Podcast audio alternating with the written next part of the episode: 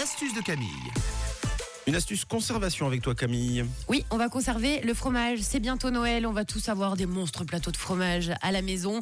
Et pour éviter le gaspillage alimentaire, bah, vous allez voir que je vous ai trouvé une bonne astuce conservation. Parce que c'est pareil pour tout le monde chaque année. Bon, on achète beaucoup trop de fromage parce qu'on a du monde. Et après, il reste dans le frigo pendant 15 jours. Il est trop dur. Il est comme ci, il est comme ça. Hop, on ouvre la poubelle et on le jette. C'est pas bien. L'astuce, donc aujourd'hui, achetez-vous une cave. Fabriquez une cave. Non, bah, vous allez même pas avoir à acheter quoi que ce soit, puisque je pense que vous avez tout dans les placards. Pour conserver votre fromage en grande quantité, vous aurez besoin de papier cuisson. Très important, le papier cuisson, d'un contenant hermétique et de sachets congélation. Alors en fait, quand vous aurez donc vos restes de fromage, vous les enveloppez un à un dans du papier cuisson. On enveloppe le fromage à pâte dure dans du papier cuisson et certainement pas le fromage à pâte molle. Retenez bien parce que quand vous serez le 24-25 dans la cuisine et qu'il y aura un petit trou de mémoire, retenez bien ce que Camille a dit, on ne met pas les pâtes molles dans le papier cuisson, c'est que les pâtes dures. Il faut bien emballer chaque fromage un à un dans le papier cuisson et on met pas euh, euh, tout son plateau de fromage euh, dans, tout le papier cuisson, on fait pas ça du tout. On fait des petits emballages, donc un à un.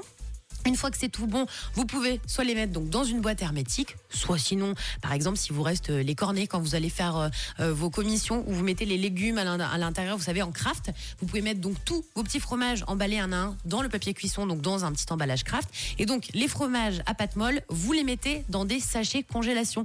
Vous faites super attention que l'air ne passe pas quand vous les emballez. Ça paraît bête, mais souvent on fait un espèce de nœud et puis ça fait, vous, vous savez, une grosse bulle quoi. Il y a beaucoup d'air à l'intérieur. Non, on aplatit bien pour enlever le maximum d'air, pour éviter les bactéries et pour conserver le plus longtemps possible votre fromage.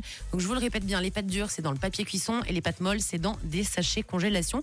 Et grâce à cette astuce, vous les conservez sans problème dans le frigo une semaine, voire même 15 jours de plus. Donc c'est économique, ça évite le gaspillage. Et si vous voulez en donner à votre famille pour qu'ils repartent à la maison, euh, vrai, pour hein, partager un petit peu à tout le monde, il y aura un bon emballage pour les conserver même pendant le trajet. Donc voilà tout. Il y a de grandes chances que grâce à Camille, euh, le fromage que vous mangiez, euh, que vous mangerez euh, le 31, euh, eh bien ce soit le même que, Bah oui, c'est le but. que le 24. On va essayer. Bon, ça m'a donné envie de manger du fromage. Voilà. Mais Merci Camille. Avec plaisir. Et en plus du fromage bien conservé. À réécouter bien sûr en podcast sur rouge.ch, hein, 6h54.